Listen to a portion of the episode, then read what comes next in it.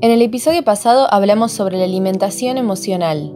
Una nutricionista nos explicó que a veces la culpa nos termina engordando y nos mencionó algunas formas de reconocer cuándo verdaderamente tenemos hambre y cuándo no.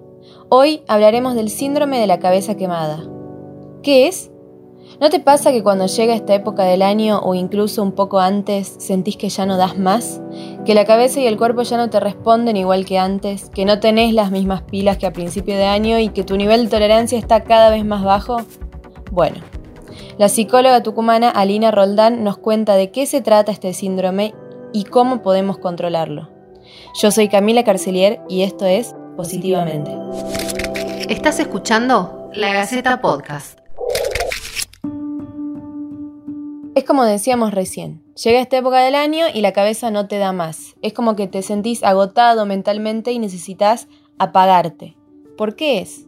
El síndrome de la cabeza quemada es un conjunto de signos y síntomas que resulta de una exposición de nosotros como trabajadores, es decir, en una relación laboral, de exponernos con una frecuencia larga de tiempo a situaciones de mucho estrés, de mucho agotamiento, de mucha exigencia y vamos acumulando en nosotros este agotamiento, este estrés, este fastidio y entonces comenzamos a ver otras consecuencias asociadas producto de este cansancio. ¿sí? Entonces comienza puntualmente a partir de la relación laboral que nosotros tenemos, que puede ser en relación de dependencia o puede ser también trabajadores, por supuesto, de manera independiente, que se mantienen prolongadas en el tiempo situaciones de mucho estrés, de mucho agobio, eh, de muchos conflictos también, ¿no? conflictos por ejemplo laborales con nuestros pares, con nuestros compañeros o con nuestros jefes.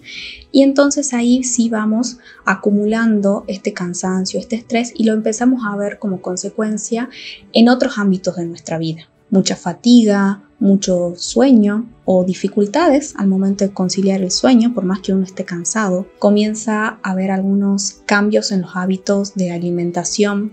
Se pueden retomar o se pueden exacerbar, aumentar otros hábitos, como por ejemplo el consumo de tabaco, el consumo de fármacos, para tratar de momentáneamente disminuir este estrés o este agotamiento de la relación y de la situación laboral.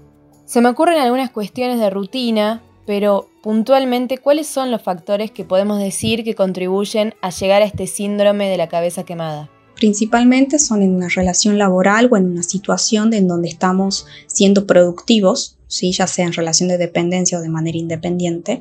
Y esas circunstancias, por ejemplo, en este año, fue muy cambiante para muchos ámbitos laborales, ¿no? fue muy eh, incierto y muchas veces no vamos teniendo el tiempo suficiente de poder, de poder adaptarnos a los cambios que vienen sucediendo y poder ir encontrando nosotros cómo amoldarnos o qué respuestas intentar dar ante estas circunstancias de cambio. También otros factores que influyen son los conflictos laborales, la relación con nuestros pares, con nuestros compañeros o con nuestros jefes, también, por supuesto, la situación económica, ¿no? Tener deudas o estar eh, muy, muy agobiados con deudas y tener que tomar algún compromiso con algún préstamo, con algún crédito y saber entonces que eh, nuestra deuda, si bien saldamos una parte, quizás renovamos una deuda desde otro lugar, entonces son toda una serie de pendientes y consecuencias producto de este estado de nosotros como seres productivos, ¿sí? Como trabajadores que intentamos mediante esta actividad satisfacer nuestras necesidades y la de nuestro grupo familiar, pero nos vamos encontrando con desafíos muy grandes, Para nosotros como personas y para nuestro psiquismo. Pensando ahora en este año que fue tan particular, ¿qué más podemos decir que influyó? Fue un año muy incierto, hubo muchas áreas de nuestra economía que se vieron obligadas, ya sea a suspender sus actividades o a disminuir sus actividades y entonces nos encontramos con trabajadores que su sueldo se vio reducido, personas que perdieron su fuente de trabajo o emprendedores, personas independientes que tuvieron que dar por finalizado su emprendimiento y poder pensarse en otro tipo de actividad que vaya de acuerdo a las necesidades de este año y por supuesto va de la mano de lo emocional, ¿bien? Porque podemos sentir enojo por esta situación, podemos sentir miedo ante la incertidumbre, ante no saber cómo va a seguir el año o el próximo mes. Bien, podemos también sentirnos frustrados porque intentamos alternativas y no hemos encontrado los resultados que esperábamos. Podemos también sentirnos con mucha responsabilidad o presión porque hubo en algunas casas en donde de dos personas que aportaban económicamente, comenzó solamente una persona a aportar económicamente. Entonces, toda una responsabilidad saber de que el sustento económico dependía de una persona. Y esto también obviamente va llevando una cuota de estrés. Ahora, algunas personas escuchan, se piensan y detectan en sí este síndrome. Hay otros que no. ¿Cómo pueden hacer para reconocerlo? A veces la forma de reconocerlo es cuando otros que son cercanos a nosotros nos lo manifiestan. Te veo cansado, te veo irritado, te veo muy susceptible, eh, te veo muy enojado, hay hábitos de alimentación que los hemos cambiado y por ende vemos consecuencias, consumir más fármacos, ¿no? como ansiolíticos, por ejemplo, que quizás antes no consumíamos o ya habíamos dejado de consumir por otra situación. La pérdida de cabello también es a veces un efecto que se ve producto de este estrés, dificultades para sostener una vida sexual activa, entonces nos vamos dando cuenta por otros efectos que fíjate los vamos viendo en otras áreas de nuestra vida. Esa es a veces una de las formas en las que nos damos cuenta, ya sea desde nuestro entorno o también porque nosotros mismos, ¿no? pasado un periodo de tiempo prolongado, ya hemos visto efectos en nosotros y realmente ya es una cuota de mucho cansancio. Seguimos atravesando estas situaciones de estrés, de agobio y termina a veces siendo un círculo vicioso que no termina sumando alternativas distintas para nuestro bienestar. Imagino que llegar así a fin de año y tratar de continuar con la poca fuerza que nos queda trae consecuencias. ¿Cuáles son?